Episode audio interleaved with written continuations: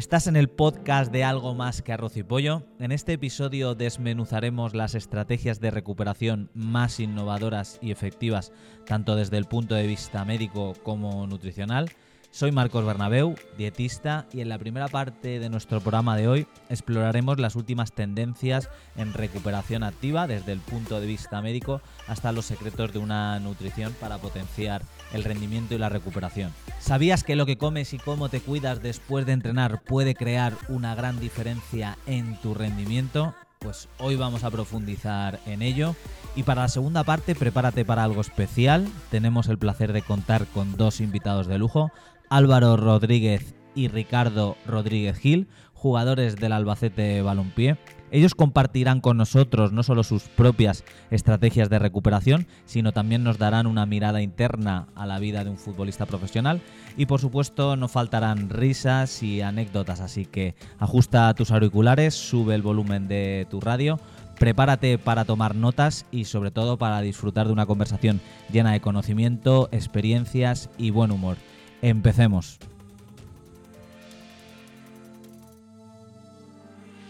Bienvenido, bienvenida a Algo más que arroz y pollo, episodio número 10. Muy buenas, Javi. ¿De qué vamos a hablar hoy, señor doctor? Hola Marcos, buenas, ¿cómo estás? Pues sí, eh, hoy vamos a hablar de la recuperación de la fatiga del deportista, sobre todo después de un episodio agudo de, ejercicio, una tanda de ejercicio que puede ser bien una competición, un entrenamiento especialmente intenso, eh, un partido, una maratón, una carrera o cualquier, cualquier eh, tanda de ejercicio que, que en cualquier deporte pueda aparecer. Pues esto se puede estructurar de, varias maneras, ¿no, Javi? ¿Cómo crees que, se puede estructurar a nivel de recuperación de un deportista? Cuéntame. Bueno, para, empezar tenemos que definir qué es esto de la fatiga, porque es algo, un concepto que se utiliza, fatiga se utiliza para, para muchos eh, contextos. Nosotros vamos a considerar la fatiga a ese desequilibrio que se produce en el organismo después de llevarlo a extremos para los cuales ese cuerpo o ese organismo no está realmente adaptado. Este, e, estas eh, alteraciones de su funcionamiento eh, que lo sacan de su homeostasis, es decir, de su estado de equilibrio, esta,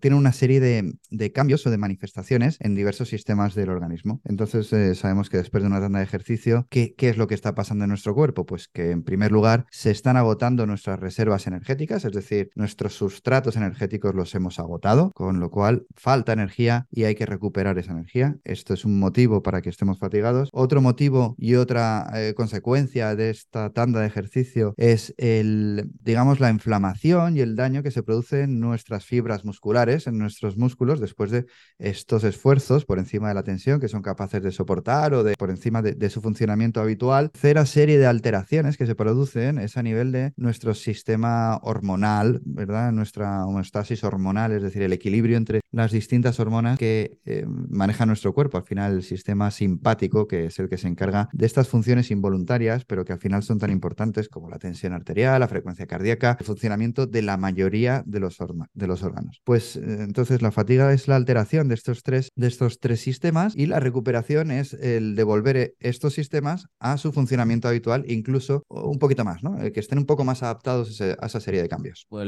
yo creo que lo has dividido muy bien, empezando así por la disponibilidad energética. Es cierto, se sabe que en el mundo pues, del rendimiento la importancia de la energía eh, por parte de, de, los atletas es súper necesaria para tener un buen rendimiento. Entonces, de hecho, yo he visto que, algunos estudios dicen tan solo cinco días de baja disponibilidad energética ya empieza a haber desajustes en nuestro sistema inmune y todo eso por controlar calorías, ¿sabes? Es decir, no sin meternos en, en otras áreas que has nombrado, que ahora le, daremos eh, a ello. Y se sabe que el déficit calórico, si lo mantenemos mucho tiempo, pues puede causar alteraciones a nivel del sistema hormonal del, del atleta, se puede distorsionar a nivel de de, tiroides, también se pueden desajustar otras hormonas que hemos hablado en otros episodios, como puede ser la testosterona, eh, la progesterona y demás, se desajustan en ese deportista y también se puede también eh, controlar, es decir, se puede desajustar también las, las hormonas también conocidas del apetito, esa grelina y leptina que tanto se habla en el mundo de la nutrición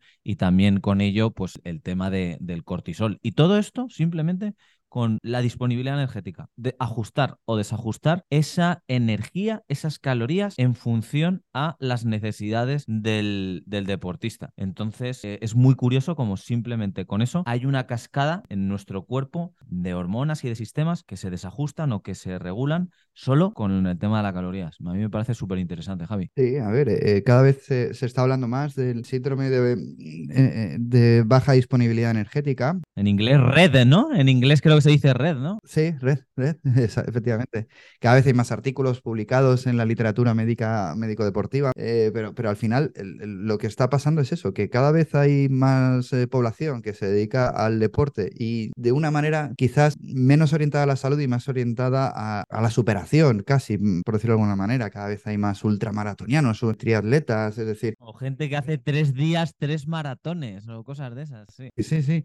Gastos calóricos espectaculares, ¿no? Por, solo por el ejercicio y que no están compensados igualmente por la recuperación energética en su dieta. Entonces esto va produciendo un síndrome de, bajo, de baja disponibilidad energética que al final acaba alterando todos los sistemas que estábamos hablando, sobre todo el sistema metabólico, los sistemas hormonales, los ejes hormonales, y, está provocando una serie de problemas que se podrían evitar. En principio se podrían evitar. Entonces yo creo que lo más importante cuando hablamos de recuperación energética pasa por la nutrición, Marcos, que es tu campo. ¿Cómo, cómo recomendarías a alguien que, por ejemplo, vamos a ir mucho más cerca, vamos a ir a alguien que ha hecho competición de un día de pádel y se ha jugado tres partidos seguidos, tres partidos en eh, ocho horas? ¿Cómo tendría que recuperar esa persona y luego cómo tendría que recuperar una persona que se ha hecho una media maratón, por poner dos ejemplos comunes ¿no? en nuestro medio. Y bueno, y luego una más, a nivel energético, alguien que ha hecho una clase de CrossFit, un héroe, especialmente un Murph, ¿vale? Esos tres casos, háblanos, eh, no nos hablas del tema muscular, sobre todo de la parte energética, ¿vale? De la recuperación de la energía que han gastado. Casi nada, Javi, el melón que me acabas de abrir.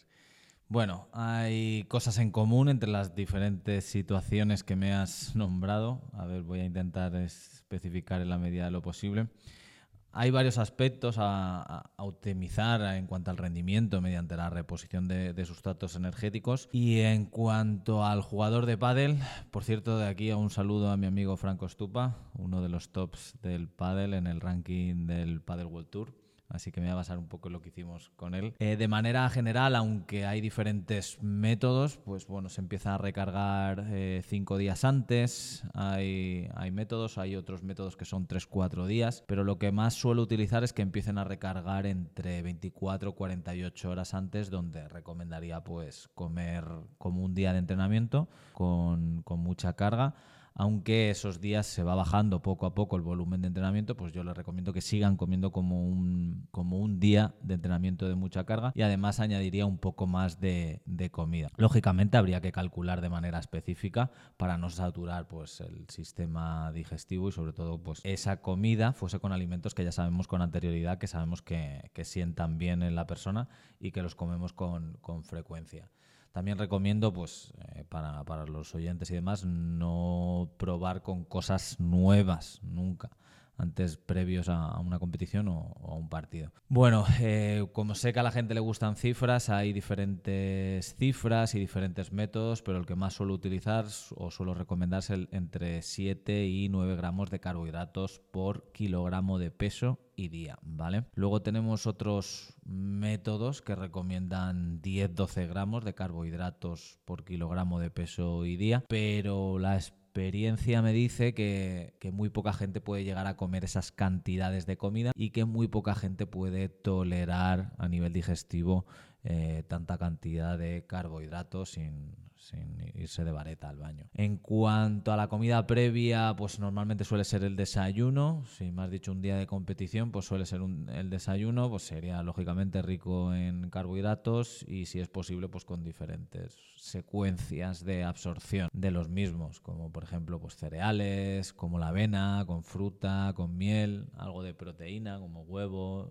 mezclarlo con algún yogur, pues para intentar que haya una liberación más sostenida de, la energía. Me has dicho que tienen varios partidos al día, pues entre partidos, lógicamente que estuviesen bien hidratados, si puede ser con electrolitos mejor, eh, y sobre todo normalmente como suele hacer calor y sudan mucho en, ese tipo de, instalaciones al estar al aire libre y demás. Eso, meter algo también de carbohidratos en el, mismo bidón de agua o bien también, dependiendo un poco de, del gusto de, del atleta, eh, tomar algo de dátiles, orejones y le vayan pegando ahí algún bocado, o bien ambas opciones, que vayan alternando entre carbohidratos en formato líquido con algún sólido, como pueden ser los dátiles o los orejones que hemos dicho. Y las cantidades normalmente en ese bidón de carbohidratos, pues yo creo que con 30-50 gramos de carbohidratos en formato polvo people como amilopetina o ciclodestrina, pues sería, sería suficiente. Al terminar el partido, pues aquí tendría sentido comer dentro de los 30 minutos, ya que tienen varios partidos seguidos. Entonces aquí sí que, sí que sería interesante eh, comer dentro de esa franja horaria y lógicamente pues una combinación de carbohidratos y proteínas en formato polvo con una rápida digestión, como puede ser pues la proteína en polvo o aminoácidos eh, esenciales también, que se absorben bastante rápidos. Dependiendo de las horas hasta el siguiente partido, introduciría una comida ligera, ¿vale? Eh, una buena opción pues puede ser un bol de arroz con, con pollo desmenuzado, algún tipo de verdura si, si hay un tiempo prudencial. Eso sí, evitaría alimentos muy grasos o pesados por el tema de de aumentar el tiempo de digestión. Si no hay mucho tiempo, recomendaría pues, tomar fruta como plátano, pues, como uva, y alguna barrita energética con algo de proteína o, un yogur con todo lo anterior mezclado ahí en, un bol. Y este proceso pues lo volvería a repetir en, función del número de partidos y, del tiempo que tengamos de los mismos. En el caso de la media maratón, donde el tiempo medio pues va en una media maratón, el tiempo medio va entre 1.40 a 2 horas, promedio, lógicamente, pues haría alguno de los formatos de la recarga de hidratos que he nombrado anteriormente. En cuanto al desayuno, haría algo parecido a lo que hago siempre, con un tiempo prudencial de 2 horas y media a 3 horas. Podría añadir un poquito más de cantidad si, si lo veo necesario. Luego hay gente que no suele desayunar, o yo me encuentro gente que no suele desayunar eh, y en competición o, en, o antes de, una carrera tampoco, porque no tiene, no tiene esa costumbre, pues en, en ese caso recomendaría eh, 20-30 minutos antes de la salida que tomasen algún tipo de gel, que sepan que le sienten bien, lógicamente, y que lo hayan probado con anterioridad. Y luego el siguiente la siguiente ingesta lo recomendaría con otro gel que sea aproximadamente una cantidad de carbohidratos entre 30 y 50, ¿vale? Que suelen eh, oscilar ahí la mayoría de los geles comerciales. Luego también es cierto que también hay geles de 60-80 gramos de carbohidratos por unidad, pero bueno, ahí ya sería en deportes de más distancia y también habría que entrenar el sistema digestivo antes. Si te tomas un gel de 60-80 gramos sin haberlo probado antes, seguramente te vayas de, vareta. Y luego, en función de las prioridades de, la persona, del atleta, pues meter ese último gel con cafeína o no. Eso ya depende de, un poco de la, de la persona. Y luego, sobre todo, ir, ir hidratándose durante la carrera con, con diferente, en los diferentes puestos de habituallamiento. Luego, en cuanto a la comida posterior a esa carrera, pues pondría una cantidad de carbohidratos entre 1 y 2 gramos de carbohidratos por kilogramo de peso. Es decir, si una persona pesa 70 kilos, que en la siguiente comida, el siguiente plato, pues que haya entre 70 y 140 gramos de carbohidratos, que no quiere decir que hay gente que se confunde aquí con 70 o 140 gramos de arroz. Si el arroz, por ejemplo, un arroz hervido tiene entre 25 y 27 gramos de hidratos, pues hacer el cálculo más o menos y poner esa cantidad correspondiente de arroz con sus correspondientes proteínas y, bueno, algo de, de, grasa saludable, pero sin pasarme para, para rellenar lo antes posible los, depósitos de energía. Por último escenario, el de CrossFit. Para que no lo sepan y no estén familiarizados con el CrossFit, por los héroes, bueno, en este caso el MURF es un entrenamiento con chaleco lastrado que va de carrera, sentadillas, flexiones de, de brazo, flexiones de pecho y dominadas. Y se puede tardar pues entre 40 minutos la gente muy buena y sobrepasar la hora por la gente normal. Y en este caso, pues recomendaría un poco más de lo mismo, eh, una recarga de hidratos el día previo, con un desayuno parecido al de siempre, quizá con un poco más de, de, cantidad a lo mejor. Hidratarse bien previamente, luego utiliz bueno, la utilización de, electro de, electrolitos en este caso va a depender mucho del calor que haga y de la sudoración de, de, la persona, del atleta. Y en este caso yo no recomendaría, es decir, no creo que sea necesario la gran, en la gran mayoría de las personas reponer de carbohidratos durante, durante el entrenamiento porque si has recargado bien el, día previo y pues seguramente no haya una depleción o vaciamiento pues, del, glucógeno muscular y hepático y, por lo tanto no creo en este caso que, introducir carbohidratos intra, intraentrenamiento. Y poco más que añadir, Javi. Vale, muy bien, Marco. El segundo tipo de recuperación que tenemos que eh, que conseguir en este tipo de situaciones es el de la inflamación y el daño muscular. Es decir, el, esfuerzo está claro que em, provoca una inflamación derivada de los radicales libres y de toda la oxidación que ha, que ha habido durante ese ejercicio, tanto mitocondrial, bueno, sobre todo mitocondrial, pero bueno, a nivel de, gasto, de consumo de, sustratos. Y aparte, eh, esas pequeñas lesiones que se producen en los músculos cuando, eh, cuando los utilizamos. Son micro lesiones, al fin y al cabo, son pequeñas fibras o son tejido conectivo que se daña y que también provoca una inflamación eh, y que tiene que ser restaurada de alguna manera.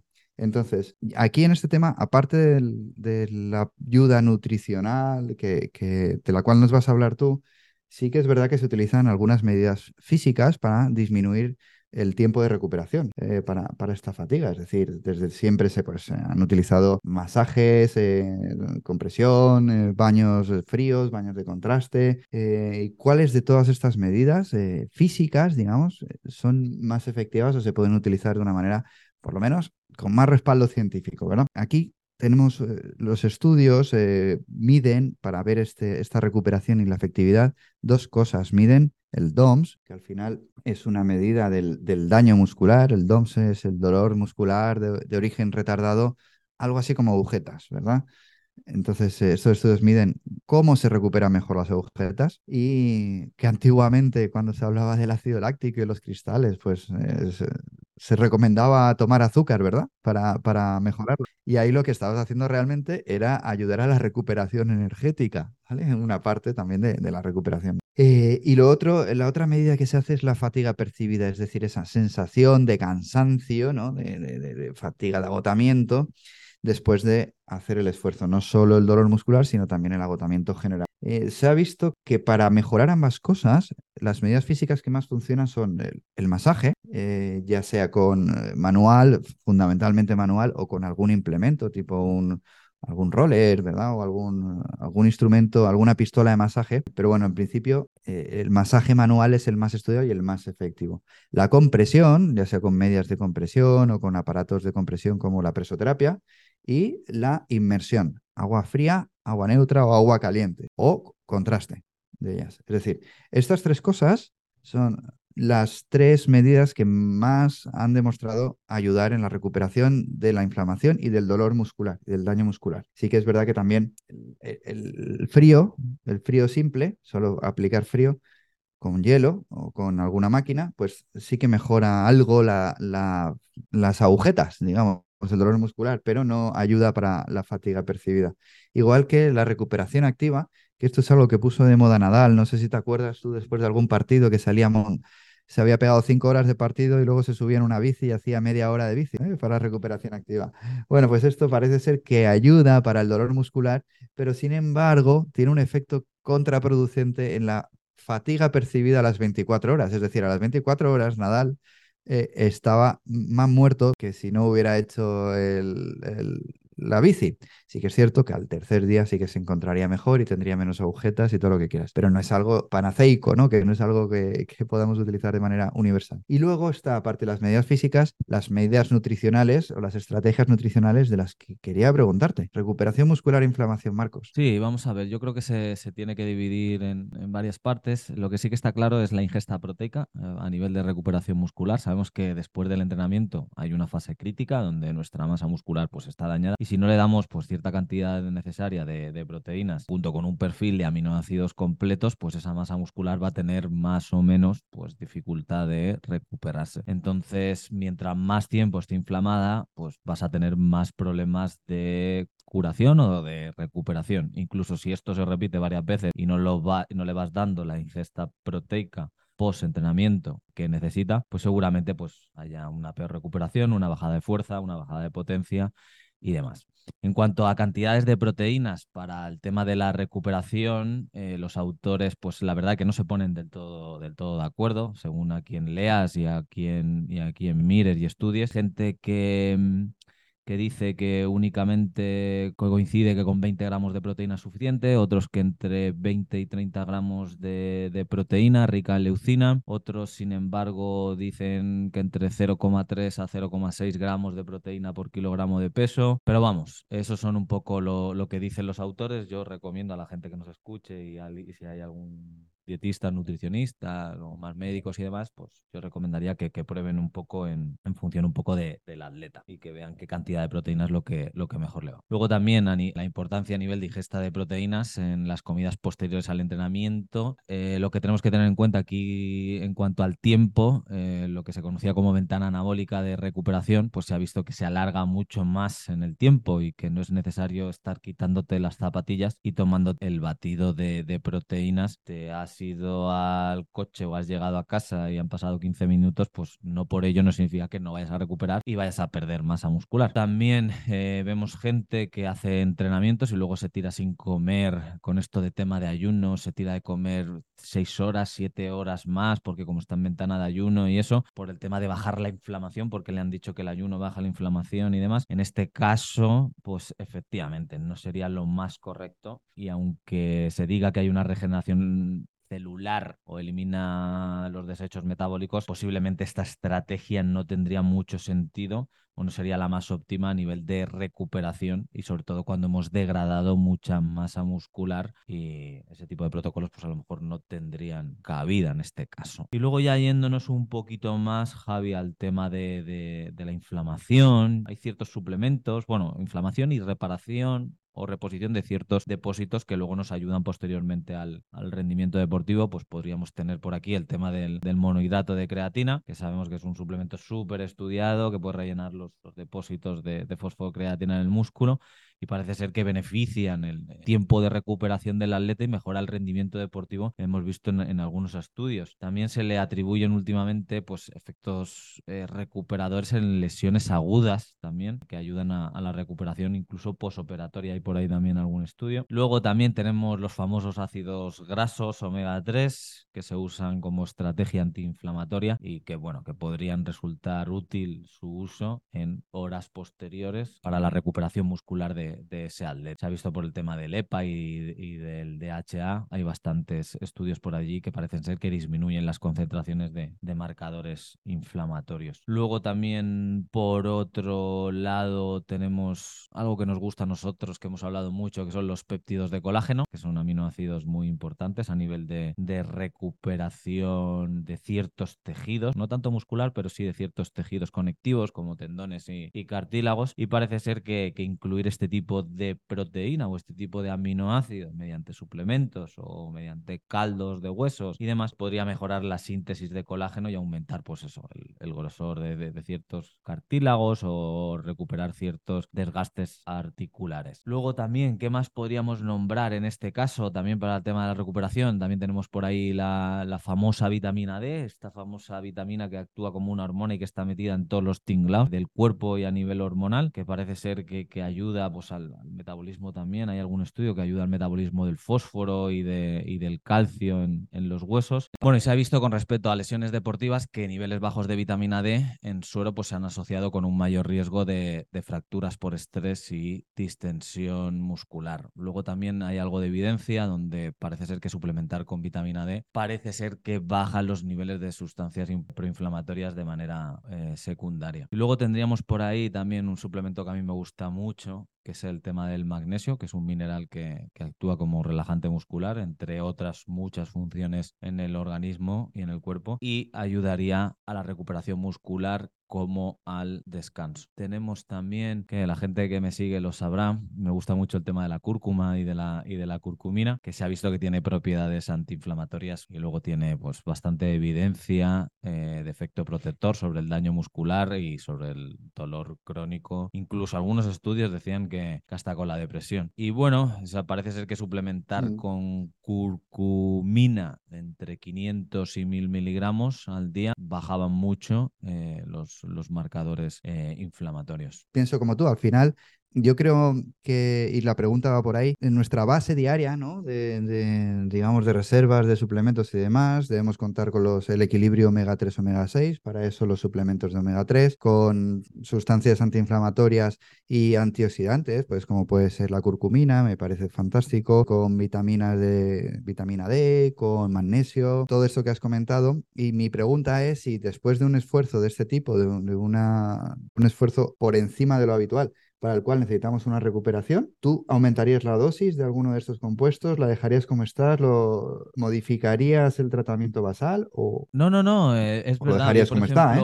A lo mejor a nivel de magnesio, curcumina, a lo mejor me iría a un rango más alto. Vitamina D yo lo dejaría a una dosis normal. Sí que es cierto que lo que a lo mejor aumentaría o lo que se ha visto que aumentando un poco la dosis en esos momentos más, más críticos eh, los ácidos grasos omega 3 sí que se ha visto que en estudios eh, donde se aumentaba la dosis de ácidos grasos omega 3 por encima de, un gramo y había mucho daño muscular, pues bajaba rápidamente esa inflamación. Entonces, en ese caso sí que a lo mejor si hay un momento muy agudo, muy puntual, con mucha lesión y demás, sí que podría a lo mejor subir en todo caso los, los ácidos grasos omega 3. Lo demás en principio lo mantendría, Javi. Muy bien. Y ya solo nos quedaría hablar del tercer tipo de recuperación, que no por ello el menos importante eh, porque al final es el que maneja la sensación, cómo nos sentimos, cómo nos encontramos. Es decir, el, el feeling, el flow este de nuestro cuerpo al final es un eh, resultado de, la sopa de hormonas que tenemos circulando en ese momento y de cómo está funcionando nuestro cerebro, de nuestro sistema simpático, es decir, todos estos sentimientos de fatiga o de cansancio general, pues vienen producidos casi siempre por un desequilibrio homeostático y hormonal de nuestros ejes. Entonces,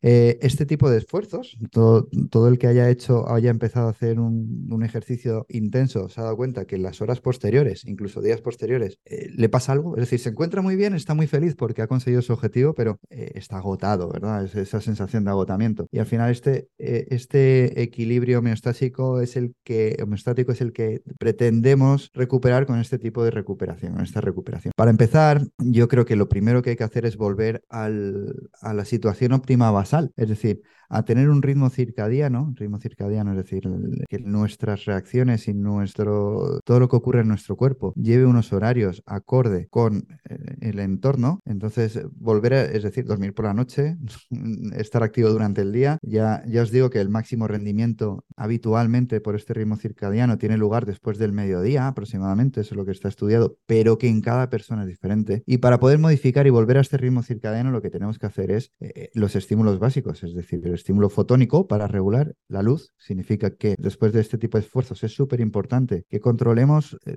que cuando no haya luz, cuando lleguen las últimas horas de la tarde, de la noche y baje la luz, no mm, provocarle más estímulos de luz artificial, pues con pantallas, con luz azul o encendiendo demasiadas luces en la casa, sino a partir de esa hora empezar a bajar las luces, utilizar luces de espectro rojo y, de esta manera pues empezar a programar ese ritmo circadiano para volver otra vez a su normalidad. Eso ayudaría en la recuperación, por supuesto que sí. Otros estímulos son no fotónicos como la temperatura o la actividad física o como por ejemplo eh, eh, la ingestas, las ingestas, las comidas. Eso significa que volvamos otra vez a hacer actividad física por la mañana con el sol, evitemos volver a entrenar eh, por la noche, bien, que son horas de descanso y de esta manera también estamos ayudando a recuperar el, ritmo circadiano. También se pueden utilizar algunos suplementos como la melatonina, pero lo suyo es que nuestro propio organismo o nuestra propia eh, glándula pituitaria sea la que se encargue de regular de nuevo por sí misma. Aparte de esto, hay algunos, algunas medidas físicas, como las que hablábamos antes, que pueden ayudar a, recuperar la homeostasis. Y algunas son bastante curiosas y sorprendentes. Mira, de los baños de agua fría, que hemos hablado antes también, pero agua fría significa agua helada, agua con hielo, agua 8 o 10 grados. Y baño no es meterse y salir, sí, consiste en meterse y aguantar por lo menos 4, 5, 7 minutos sumergido esto ayuda, se ha visto que ayuda bastante a la recuperación del sistema parasimpático, que es el que tiene que volver a estar como estaba antes de, ese esfuerzo. Eh, se ha visto que el baño normal, o sea, meterse en una bañera con agua calentita o el masaje, algo pueden ayudar, pero lo que realmente más se ha comprobado es, son los baños de agua fría. Y curiosamente, últimamente hay una técnica que eh, está dando buenos resultados y es la inmersión facial en agua fría, es decir, meter solo la cara en agua con hielo. Tubito de bucear, tubito de bucear, meter la cara, que es menos desagradable que todo el cuerpo, solo la cara en una cubeta con hielo y aguantar ahí con el tubito pues 4, 5, 6 minutos. Esto ayuda sorprendentemente a la recuperación del sistema simpático o más bien del parasimpático. Esto, el sistema autónomo. Esto es eh, bastante prometedor porque está al alcance prácticamente de todo el mundo y no, no es tan desagradable como meterse a 8 grados en pleno invierno después de, de ese esfuerzo. Entonces, bueno, estas son algunas Aprovechando que Javi ha hablado de esto, yo quiero compartir con vosotros que una parte de mi rutina matutina es que cada mañana me sumerjo en la piscina con agua fría durante cinco minutos. La verdad que debo decir que no hay ninguna mañana que me apetezca y diga qué guapo, voy a bañarme en, agua fría. Y es cierto que durante los primeros segundos digo, ¿qué cojones estoy haciendo yo aquí? Pero la verdad que luego, después de ese primer minuto de resistencia, la verdad que el cuerpo o mi cuerpo lo agradece, eh, empieza a adaptarse y la verdad que siento una sensación de calma. Eh, es como una especie de meditación forzada donde solo mm, pienso en respirar y en el, agua fría de, en la que me baño y cuando salgo la verdad que, que, me creo un poco tor y te da un subidón de energía que lógicamente me imagino que por lo que ha comentado Javi que es por la liberación de la adrenalina, noradrenalina que activan pues, ese sistema nervioso y que da esa, esa sensación de euforia y de energía. También es cierto que al rato, cuando ya estoy desayunando a la hora y pico, noto como una sensación de, bienestar, que por lo que he podido investigar es que el agua fría también estimula la producción de, endorfinas, eh, estas hormonas conocidas como hormonas de la felicidad. Y bueno, también noto que la circulación del cuerpo va a tope, lo que me imagino que ayudará al sistema circulatorio y con esto, pues bueno, de manera eh, secundaria reducirá también la inflamación y mejorará la, oxigenación de, los tejidos. Y la verdad que es algo que llevo ya varios meses haciendo y, ha venido para, para quedarse a pesar de la resistencia que me crea nada más levantar y no os voy a mentir y no me voy a hacer un superhombre, pero todas las mañanas pienso que soy un gilipollas y reconozco que no es fácil al principio hacer este tipo de práctica y que aunque a mí me vaya bien, tampoco animo que mañana cualquiera se meta cinco minutos en, agua fría a 8 o 10 grados de golpe porque lo que puede pasar es que le bajen las defensas y pillar cualquier cosa. En caso de hacerlo, ir de manera muy progresiva con el tiempo de inmersión o utilizar la inversión, la inmersión de la, de la cara, como ha dicho Javi, y probar. Pero mi experiencia es que los beneficios que he sentido en mi estado de ánimo y energía valen total, totalmente la pena y espero que os sirva. Venga, va, me voy a abrir aún más. También es una forma de enfrentarme a la incomodidad y recordarme a mí mismo que si no puedo desafiarme cada día a algo tan simple como un baño de agua fría por la mañana, pues tal vez no esté listo para enfrentar eh, retos o situaciones más complejas pues que la vida me, presente. Así que, bueno, no me enrollo más con la clase esta de estoicismo y terapias de recuperación que tenemos que irnos y acudir ahora con unos invitados especiales. Muy bien, muy bien, Marcos. Un placer hablar contigo. Y nada, y deciros que ahora vamos a poner una entrevista con algunos compañeros, ¿no? Buenos días, buenas tardes o buenas noches, según cuando lo estéis escuchando. Yo soy Álvaro Rodríguez y esto es el podcast de Algo Más que Arroz y Pollo. Estoy con Javier Soro, con Marcos Bernabeu y con Ricardo Rodríguez. Estamos aquí para, bueno, para hablar un poquito de, de lo que nos propongan Marcos y Javi y nada, a echar un buen ratito. Muy bien, bienvenidos, bienvenidas a un nuevo episodio de Algo Más que Arroz y Pollo. Hoy subimos el nivel del podcast y no es por la presencia de Javi o mía. Nuestro primer invitado es Ricardo Rodríguez Gil, más conocido como Ricky, centrocampista dinámico y talentoso. Y en segundo lugar tenemos a Álvaro Rodríguez Pérez, conocido por su destreza como lateral derecho. Así que hoy vamos a hablar de estrategias de recuperación, cómo recuperan ellos, cuáles son sus secretos para mantener el máximo rendimiento. Así que vamos al lío. Muy buenas, Marcos. Intentaremos, bueno, pues, pues no mentir, no mentir mucho y decirte las pocas cosas que hacemos bien. Javi, es tu turno, dale caña. Hola a todos, eh, de nuevo un nuevo episodio aquí con vosotros, este ya es el décimo. Eh, ya sabéis que hoy es un episodio un poco especial porque tenemos a dos invitados y lo vamos a hacer un poco como una entrevista, un formato diferente al que solemos hacer, pero que esperamos que, os guste y que sea más dinámico. Como os ha presentado, como ha presentado Marcos, ellos son jugadores de fútbol y y la parte competitiva en su caso es el partido, el partido del domingo del, o del día de la semana que corresponda, pero al final está todo orientado a que ese partido, eh, el rendimiento durante esos 90 minutos o 100 sea el máximo. Lo primero para hablar de las estrategias de recuperación es saber de qué estamos hablando, qué tenemos que recuperar. Quiero decir, Álvaro, por ejemplo, tú, ¿qué, para ti, ¿qué es estar fatigado? ¿Cómo, ¿Cuáles son las sensaciones después de un partido? ¿Dónde, dónde se centra? O sea, ¿dónde, ¿por qué motivo no podrías jugar un partido eh, inmediatamente después? ¿Qué sensaciones son las que tienes? Bueno, normalmente después de cada partido yo creo que tenemos una sensación de rigidez en los músculos, sobre todo eh, nada más terminar. Hay días que, incluso se te puede acentuar ya durante el partido, en los últimos minutos, pero, pero bueno, sobre todo cuando acaba el partido, yo creo que cuando te metes en la ducha y, te estás vistiendo, sientes que, estás bastante rígido. No sé cómo, no sé cómo, cómo puedo explicarlo mejor, pero sí que yo, por ejemplo, lo siento mucho, aparte de las piernas, lo siento mucho en la espalda. Creo que eso es algo que nos pasa a todos, que tenemos la espalda un poco, un poco cogida y que te cuesta, y que te cuesta doblarte, pero esa sensación de, rigidez y, y, de, y de fatiga un poco en que, en que es como si acabaras de hacer sentadillas, hace, hacer una serie fuerte de sentadillas, pero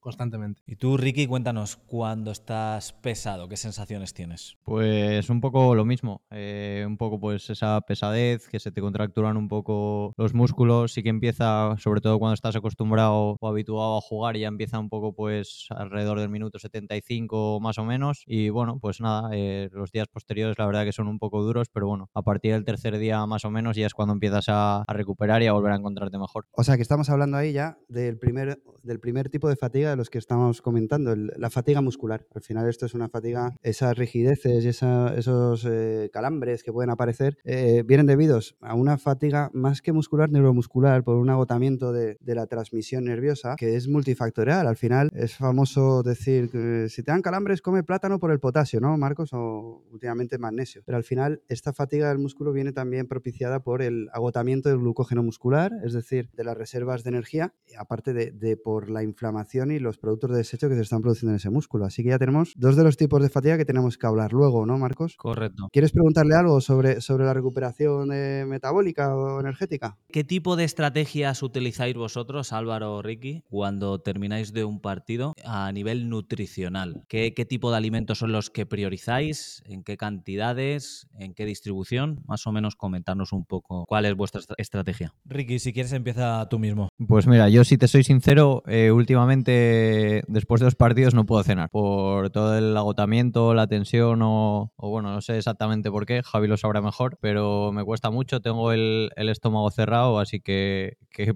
partido la verdad que poco. Sí que es verdad que bueno, pues que otros compañeros aprovechan para, para cumplir un poco esas pautas nutricionales, otros pues se toman y aprovechan y se toman el día libre, pero, pero bueno, cuando puedo, cuando puedo pues tomo algo de hidratos para recuperar, sobre todo cuando hay partidos eh, más cerca y bueno, pues no sé, un poco proteína o, algo así por el estilo, ¿no? Muy interesante, Ricky, lo que comentas de que no puedes comer después de un partido intenso. Y ahora, en cuanto hable Álvaro, le daremos un poco más de explicación a nivel fisiológico. Sí, yo creo que, bueno, un poco las, las pautas que deberíamos seguir, yo creo que más o menos las sabemos todos. Eh, y además, bueno, tenemos profesionales en el equipo que, que, si, que si queremos podemos medir un poco al gramo lo que deberíamos, lo que deberíamos consumir o la cantidad de, hidratos o de proteína que deberíamos consumir según en qué, en qué momento. Pero yo, a mí en este sentido me pasa un poco parecido a, Ricky. Yo el estómago el día de partido lo suelo tener bastante comprometido. Eh, entonces, después de los partidos me suele costar eh, comer hasta que no pasa un buen rato de partido. Entonces, lo que sí que intento es, es beber, beber agua o lo que me, o lo que me den. Pero pero, también eso noto como que me cae un poco, un poco de vacío al estómago. Yo creo que también porque por la tensión que vivimos en el partido, aparte de la fatiga muscular, yo creo que también es una, una tensión que a mí personalmente se me coge, se me coge ahí un poco en el estómago. Entonces yo creo que bueno, que las pautas generales las tenemos un poco todos y sí que pues lo que dice Ricky, cuando ya quizá un día que, no has jugado y que no tienes el estómago así o que, o que bueno, eh, te has respetado un poco más el estómago, pues sí que sabes que tienes que priorizar la cantidad de hidratos, eh, quizá disminuir a lo mejor un poco de proteína y sobre todo hidratarte, hidratarte mucho para, recuperar cuanto antes. Es muy interesante lo que habéis comentado tanto Ricky como Álvaro, de que después del partido os cueste comer. Y es relativamente normal, ya que algunas personas, después de una práctica deportiva intensa, como puede ser un partido de fútbol, en vuestro caso, eh, pueden experimentar una falta de, de apetito a pesar del alto, del alto desgaste energético. Y esto se debe pues por varios factores fisiológicos y hormonales que se activan durante, durante y después del ejercicio físico. Y es que se sabe que el ejercicio intenso activa el sistema nervioso, exactamente el sistema nervioso simpático, que es parte del sistema de lucha o huida. Esto quiere decir que activa una serie de respuestas corporales, incluyendo pues, la inhibición del apetito, y el cuerpo lo que hace es priorizar la redistribución de sangre hacia los músculos lejos del sistema digestivo, lo que puede reducir temporalmente esa sensación de hambre. Luego también, al aumentar las hormonas del estrés por la tensión creada durante el partido, Puede ser eh, que el cortisol y la adrenalina, que suelen ser estas hormonas que se, que se activan, pueden suprimir el, el, apetito como parte de la respuesta del cuerpo a, al estrés. Y también se sabe que la actividad física intensa puede alterar temporalmente los niveles de hormonas que regulan el hambre, como puede ser la grelina, que es la encargada de estimular el apetito, y la leptina, que es la encargada de suprimirlo y decirle que ya, que ya está saciado el, cuerpo. Pues esto puede llevar a una disminución de la sensación de, de hambre y, como habéis comentado, pues es relativamente normal en ciertos casos. Pero bueno, Javi también nos puede abordar algo sobre ello. Sí, al final eh, las situaciones estas de estrés, de estrés inmediato, que es lo que es una competición, eh, prepara al cuerpo mm, primitivamente como a una huida, como si estuviéramos escapando de un depredador, ¿no? que es para lo que están eh, diseñadas las hormonas estas del estrés. Y lo último que piensas cuando estás huyendo de un depredador es pararte a comer. De manera que al final todo, todo tiene un sentido evolutivo bastante sensato. Eh, también se suma que en estas situaciones muchos de, ellos, muchos de los deportistas, sufren, eh, el, estómago deja de producir ácido gástrico, algo llamado hipocloridria, y durante los minutos o los momentos posteriores a un partido eh, es difícil ni que apetezca ni que siente bien la comida. entonces, ahora viene a enlazar con un tema, Marcos, que nos tendrás que hablar un poco, que es del famoso y quizás ya desbancado mito del eh, periodo ventana. Es decir, la gente puede estar pensando, ostras, pero si no comen justo después del partido, se les está pasando el periodo de ventana para recuperar y ya, eh, ya no tiene solución. Correcto, aquí lo que hay que diferenciar es que la ventana post-entrenamiento, también conocida como ventana anabólica, es un concepto pues, que lo habéis escuchado seguro en el mundo de la nutrición deportiva y se refiere al periodo corto después del ejercicio. Generalmente pues, se decía o se dice de, de 30 minutos a dos horas, durante el cual se cree que el cuerpo está especialmente receptivo al tema de, los nutrientes consumidos, en particularmente pues el tema de proteínas y carbohidratos. La idea es que consumir estos nutrientes durante esta ventana optimiza la recuperación muscular y el crecimiento muscular y la reposición de los depósitos de, glucógeno. Sin embargo, hay varios mitos y, realidades asociados a, a este concepto y es cierto que después del ejercicio los músculos pues están en su estado de, reparación y recuperación y consumir proteínas después de la práctica deportiva puede ayudar a proporcionar esos aminoácidos necesarios y, que estos vayan al, al músculo para repararse. También además el ejercicio intenso agota las reservas de glucógeno en los músculos y consumir carbohidratos después del ejercicio es cierto que ayuda a reponer estas reservas, lo cual pues, es crucial para, para los atletas que, realizan sesiones de, de entrenamiento frecuentes. Igualmente, el ejercicio aumenta la tasa de síntesis de, proteínas musculares y consumir proteínas después del ejercicio, pues efectivamente maximiza este efecto. Pero lo que es un mito es que es la idea de que hay una ventana muy limitada, entre 30 minutos a, a dos horas para, para optimizar la recuperación y pasado este tiempo pues ya no se recupera. Estudios recientes que hemos visto eh, sugieren que la ventana podría ser más amplia de lo que se cree y que especialmente tiene relevancia si se ha qué, comida se ha consumido eh, anterior al entrenamiento.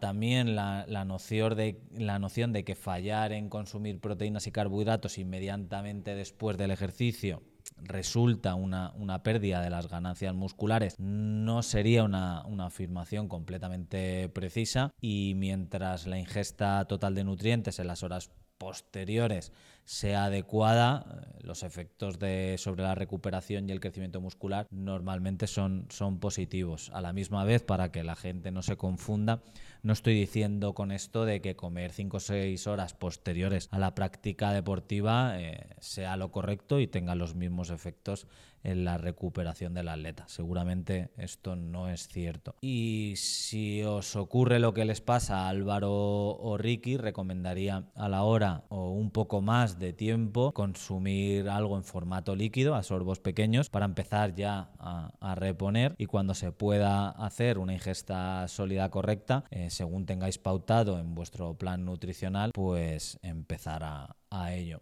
Y por concluir un poco y, que la gente le quede, eh, le quede claro este concepto, la ventana post-entrenamiento es, es, un concepto que, que, es válido en términos de optimizar la recuperación y el crecimiento muscular, pero no es tan restrictivo como, la, como se pensaba años anteriores. La clave de todo esto es que la ingesta de nutrientes a lo largo de las horas posteriores sea adecuada para, para las necesidades de, según el entrenamiento, de, la persona y, demás. Y también que se tenga en cuenta que, las necesidades individuales, pues lógicamente pueden variar en función de, cada persona. Lo que, lo que sí es importante es lo que ha dicho Álvaro de la rehidratación. Eso sí que cuanto antes empecemos a rehidratar, pues más, eh, más eficaz van a ser los procesos de, recuperación muscular, a nivel muscular, todo esto que hablábamos de, la fatiga, los calambres y demás. Y en cuanto, en cuanto a suplementación y algún... Eh, alguna vitamina, algún suplemento que a vosotros os haya funcionado y que por lo tanto hagáis de manera o toméis de manera regular, Álvaro? Sí, bueno, eh, antes, de, antes de nada, sí decir que con lo que hemos dicho antes, hay una cosa que sí que trato de ingerir siempre cuando en cuanto acaba el partido, aunque no me apetezca mucho. De hecho, hay días que no consigo terminarlo, pero siempre tenemos preparado el, un batido de pues, un recovery, que yo entiendo que es proteína, y carbohidrato. Y eso sí que trato de, tomarlo cuando estoy en la ducha o mientras me estoy cambiando, porque sé que en, muchas ocasiones va a ser lo único que voy a ingerir en bastante tiempo porque no me va a apetecer. Entonces trato de obligarme y así de paso empezar con la rehidratación. Y con respecto a los, a los como decías, los suplementos. Yo la verdad que en eso me dejo guiar bastante. Lo que me van diciendo tanto el nutricionista o la nutricionista en este caso como, como el doctor, yo hago bastante caso. No, yo, no, me da miedo ese tema de... Hay, hay, compañeros que son más escépticos con el tema pastillas o con el tema suplementación. Yo lo que me dan, si ellos consideran que me va a ir bien, yo lo, lo tomo. Sí que es verdad que luego hay algunas cosas que las voy tomando y yo siento que quizá, bueno, que no me han podido gustar. Pero me doy cuenta más rápido de lo que no me va bien o de lo que yo siento que a lo mejor no me ayuda que de lo que sí me ayuda. Lo que sí me ayuda tiendo a, tiende a pasar un poco más, un poco más, más de largo. Ricky, dale caña tú ahora.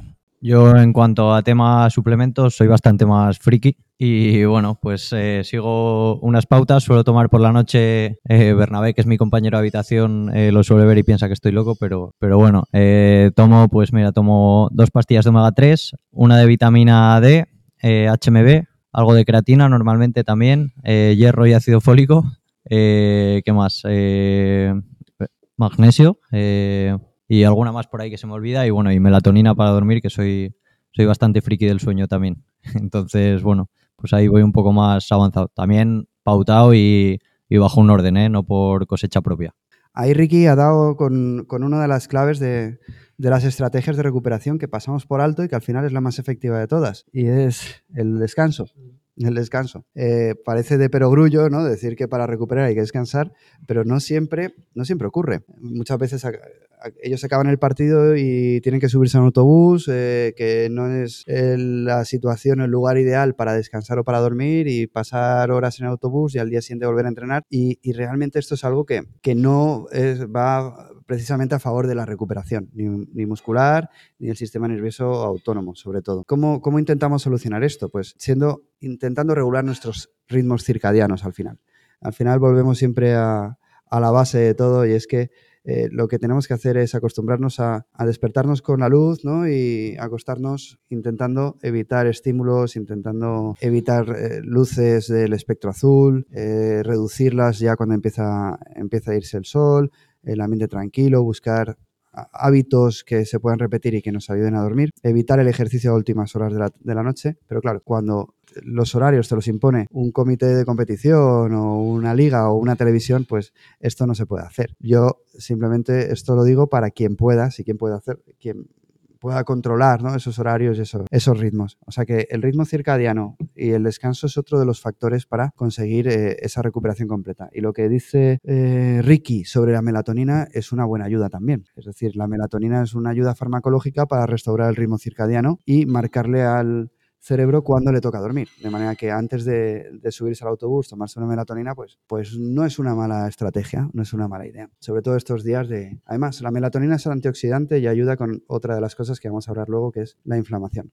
Dicho esto, ya pasamos a otro, a otro punto, aparte de la eh, nutrición y de la alimentación, ¿qué otras estrategias? Es decir, ¿qué cosas que hagáis los días posteriores al entrenamiento habéis notado que hacen que recuperéis más rápido, que lleguéis mejor al siguiente partido. Estoy hablando de, terapias físicas, de trucos, de, baños, no sé, de, estrategias que podéis seguir. Eh, empieza Ricky, por ejemplo. Pues mira, a mí me viene muy bien, por ejemplo, post partido entrenar, aunque sea algo liviano, eh, hacer un poco de trote, activar un poco los músculos, aunque sea pues con poco peso en el gimnasio, ya sea con gomas o, o algo así. Y luego, pues, pues bueno, sí que tenemos bañeras en las que solemos hacer hielos. a mí me gusta bastante también meterme en la sauna. Ando pasando eh, de un lado para el otro, de la sauna para el hielo, de la sauna para el hielo, así un poco. Y luego, bueno, pues un poco también tenemos las máquinas de presoterapia que las solemos utilizar y, poco más, ¿no? Poco más. Yo creo que, bueno, al final eh, todos disponemos de las mismas estrategias y luego cada uno va,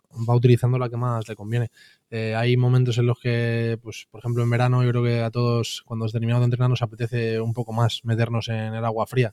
Ahora, cuando empieza a venir el frío, las bañeras empieza a haber menos gente también. Esto prioriza, priorizamos la recuperación, pero a veces también un poco la que sea un poco cómodo, ¿no? Pero sí, eh, el tema de las máquinas de presoterapia, de, de bueno, lo, el Compex, sí, también, y luego, bueno, al final el tratamiento de fisioterapia con los, con los fisios que tenemos, que yo creo que los dos somos bastante habituales en la sala de fisios, eh, ya sea para una cosa o para otra, somos bastante habituales para, bueno, porque yo pienso que te ayudan, ¿no? Que te ayudan a, a recuperar un poquito y a soltar esas, esas quizá no, quizá no tanto lo notas, eh, no nota el cuerpo, pero sí que a nivel, a nivel contracturas o a nivel rigidez sí que te pueden ayudar un poco a, sentirte más cómodo con, tu musculatura o con tu, con tu propia sensación de, cómo te encuentras.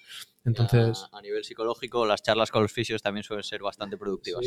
Sí, el tiempo, el tiempo que pasamos en la sala de fisioterapia, la gran mayoría no es, no es tratando nada, es, bueno, bueno, tratando la cabeza un poco, ¿no? Tratando unas conversaciones que, que se pasan ahí, que ahí es donde ahí es donde se mueve todo lo que pasa en, el fútbol. El factor psicológico es mucho más importante a veces que la propia ciencia. Sí, sí, y que lo digas, y que lo digas. De luego que para mí, para mí personalmente estoy notando también en, momentos de hace muy poco que, es de las cosas más importantes, pero sí.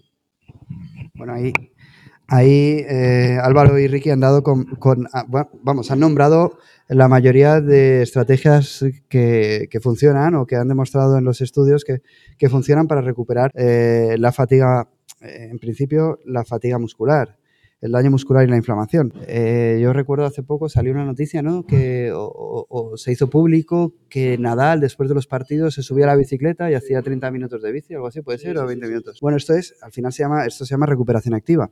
Esto ha demostrado efectividad en, la reducción de las agujetas en la reducción o del DOMS, del dolor de origen muscular retardado, pero provoca una sensación de mayor fatiga al día siguiente. Es decir, eh, si os preguntasen vuestra percepción de la fatiga al día siguiente después de haber hecho esta actividad, sería mayor que si no lo hubierais hecho. Sin embargo, vuestro dolor muscular se, reduce. Esto es algo a tener en cuenta, con lo cual no queda del todo claro si realmente esto ayuda o no ayuda. Eh, sin embargo, un ejercicio moderado como el que dice Ricky, que no es exactamente inmediatamente después, sino al día siguiente, eso, sí que ayuda. La compresión también se ha demostrado que ayuda, que ayuda en la fatiga percibida, el masaje y los baños, por supuesto, los baños de agua fría han demostrado eso, reducción en, el dolor muscular y eh, re- reducción de la fatiga también percibida. Y no solo la inmersión en agua fría, sino los baños en agua a temperatura neutra o incluso en agua caliente, como podría ser también el equivalente a una sauna, también han demostrado beneficios. De hecho, una cosa que está en estudio y que es bastante interesante es que los baños por inmersión de la cara, por inmersión facial en agua fría, es decir, ponerse un tubo de bucear y meter la cabeza en un- una cubeta con hielo, tienen el mismo efecto el, el mismo efecto sobre el sistema nervioso simpático, es decir, la recuperación de las hormonas y, y de- y del agotamiento que si metieras el cuerpo entero. Lo único que no tiene el efecto sobre las agujetas o la sensación de dolor muscular. De todas formas, es una estrategia que se puede hacer pues, cuando tengáis mucho, eh, mucho frío o no tengáis acceso a una, a una cubeta de, de hielo. Es, es una estrategia que se puede seguir. Yo sí que te quería comentar con respecto a. Sí, con respecto a lo que ha dicho Ricky de hacer el ejercicio al día siguiente, que además eso sí que es algo que notamos yo creo que un poco todos, eh, eso sí que es algo bastante general, que no, que es poco individualizado, que, que cuando por ejemplo alguna vez tenemos, vamos a poner que tenemos partido el domingo y que a lo mejor hemos tenido una época de un calendario más ajustado y tenemos un par de días libres seguidos, cuando estás dos días que por lo que sea no haces absolutamente nada, que, que no te mueves, que llevas una vida normal pero que no haces ejercicio, al siguiente día, eh, a pesar de que en teoría has descansado mucho más y deberías sentirte mucho más fresco, es todo lo contrario. Parece que al cuerpo le cuesta mucho moverse, que, que estás muy, muy rígido y que, que parece que no has recuperado nada en esos dos días sin, sin descansar. Y es porque estamos acostumbrados también a hacer ese ejercicio al día siguiente, sobre todo moderado, a moverte un poquito y que yo creo que el cuerpo está tan acostumbrado a, pues eso, a darle ese movimiento que cuando no se lo das, eh, casi que, que le sienta peor. Yo por comentar algo más de esta práctica de moverse al terminar un partido o un entrenamiento intenso, sí que he escuchado en diferentes atletas o deportistas de élite como ciclistas profesionales que lo que hacen es, mientras están haciendo ese enfriamiento activo, tomar proteínas hidrolizadas o aminoácidos esenciales. eh, me imagino, lógicamente, que porque estos suplementos son, son proteínas que han sido descompuestas en péptidos más pequeños y esto lo que hace es facilitar su absorción y así disminuir pues, el tiempo en el que llegan los aminoácidos al músculo y además le meten vitaminas del grupo B y algún compuesto más para acelerar esa recuperación entre sesiones. Bueno, eh, Marcos, ¿quieres preguntarle algo más? Ahora que los tienes aquí a mano a, Y bueno, una duda que me surge, aunque Ricky ya ha dicho mucha de la suplementación que toma y si se le ha quedado algún suplemento que toma en otro momento del día, que lo exponga. Y también me gustaría saber qué suplementación toma Álvaro normalmente a diario. Sí, pues a diario tenemos, cuando termina el entrenamiento, tenemos preparado un, un batido individualizado con, con la suplementación que considera, pues eso, el servicio de nutrición del club eh, para cada uno. Y en este caso yo creo que sobre todo priorizamos eh, un batido con carbohidratos y con proteína. Y yo creo que en según qué casos eh, tomamos también creatina, algunos compañeros, el batido lleva también algo de creatina. Sé que por las mañanas a diario todos tomamos en el desayuno un par de pastillas, pero si te digo la verdad, no sé que, sé que, sé que llevan un montón de cosas, pero, pero yo no, te, no te sé decir qué es, el, el doctor te lo dice seguro. Eh, son polifenoles, eh, cúrcuma, eh, es vitamina C, eh, me parece que también le puse algo de eh, quercetina y coenzima Q10. Todo eso tomo, ¿sabes? Y no, y sí que es verdad que en este, en este momento eh, es verdad que lo, tengo un mon- todos esos, esos botes que ha comentado Ricky antes, los tengo todos en casa de otros años. Pero sí es verdad que este año no lo llevo tan pautado y lo he dejado un poco de lado. ¿Y has notado, Álvaro, diferencia respecto al año pasado, respecto a este, que no estás tomando tanta suplementación a nivel de recuperación o algún tipo de algo distinto? A nivel de recuperación, no, eh, no he notado. Sí que es verdad que también te digo, aunque no tome esa suplementación, creo que mi día a día es bastante más profesional del que he llevado otros años cuando sí tomaba esa suplementación. Entonces creo que, que bueno, lo he. Eso es. Entonces, al final mi descanso es mucho mejor, eh, mi vida es bastante más ordenada eh, ahora de lo que era antes. Le doy bastante más importancia a una alimentación mucho más ordenada, con lo cual creo que, que no tomo esa suplementación, pero he notado una mejoría, quizá por, por, por eh, generar los hábitos que tengo, que tengo a día de hoy, pero no en cuanto a suplementación. Eh, bueno, me habías preguntado por si se me había olvidado alguna suplementación. Te había dicho casi toda. Sí, no, me, me suelo tomar las pastillas esas que nos pone Javi en el, en el desayuno y sí que me, me habían dado una pastilla. Es que, bueno, mi tío es médico también deportivo y mi tía nutricionista, entonces tienen ahí un pack montado y me van pasando, sí. Y, y los días que estoy muy cansado me dio una pastilla que es eh, silimarín o silimarina. Pues es así que los días de mucha carga suelo tomar esa pastilla y cúrcuma también, bastante cúrcuma en todas las comidas. Pero el resto, vamos, lo que te dije, que ya es bastante, ¿eh? Estoy ahí metiendo 12 pastillas para ir para la cama. Muy bien, una, una cosa que, sí que es verdad que ha comentado Álvaro, que me ha gustado bastante, es el tema de que no, estoy to- no está tomando tanta suplementación, pero ha ordenado como de alguna manera más las bases. Y las bases, pues se sabe que es el, que es el descanso, el estrés y el tenerlo, tener una vida un poco más ordenada. Y, eso es primordial. Y a veces eh, nos, nos enfocamos mm, en la suplementación y esos pilares no solemos tenerlos tan ordenados. Y, y la verdad que, que me ha gustado mucho lo que, lo que ha comentado Álvaro, de que, de que efectivamente con los pilares ordenados tiene prácticamente el, el mismo rendimiento o la misma recuperación. Que me imagino que serán evitar grandes cantidades de comida antes de dormir o bien limitar el consumo de cafeína 5 o 6 horas antes de, de esa hora de irnos a la cama. Me imagino también que serán evitar pantallas al menos una hora para antes de dormir para no interferir con la producción de melatonina y también pues limitar un poco el tiempo de la siesta para después descansar mejor por la noche. Vamos, que la gente no piense mal. No, no te quería, no te quería dar la sensación de que antes no tenía la vida ordenada, ¿eh? pero ahora, ahora lo hago de, de forma un poco más consciente, por lo menos. Ahora lo hago de forma un poco más consciente. Eso es. Antes era un kinky, Marcos. Para nada, para nada. Bueno, toca despedirnos y así llegamos al final del décimo episodio de Algo más que arroz y pollo. Quiero agradecer enormemente a nuestros invitados de hoy, los futbolistas Ricky y Álvaro del Albacete Balompié, por compartir con nosotros sus experiencias y sus estrategias de recuperación. Podéis venir cuando queráis, esta es vuestra casa. También un agradecimiento especial a mi compañero Javi Soro, médico deportivo, por aportar su valioso conocimiento y enriquecer nuestra conversación con su expertise. Ha sido un episodio lleno de anécdotas y risas y por supuesto muchos consejos de recuperación que son comer algo más que arroz y pollo. Esperamos que hayáis disfrutado y aprendido tanto como nosotros en esta charla. Muchas gracias a vosotros por invitarnos y nada, eh, volveremos a ver si aprendemos algo con lo que, con lo que os escuchamos. Sí, porque de luego hemos- enseñado un poquito a la gente, a la gente nosotros. Hemos podido- sí, sí, hemos podido contar lo que nos pasa a nosotros, pero por lo menos yo eh, enseñar un poquito de esto. Muchas gracias, eh, muchas gracias. Venga, Marcos, Marcos, un placer. hablamos. Hablamos. No olvides seguirnos en las mejores plataformas de podcast, Spotify, Apple Podcasts, Evox, entre otras, para estar al tanto de futuros episodios. Nos vemos, hasta la próxima, un abrazaco.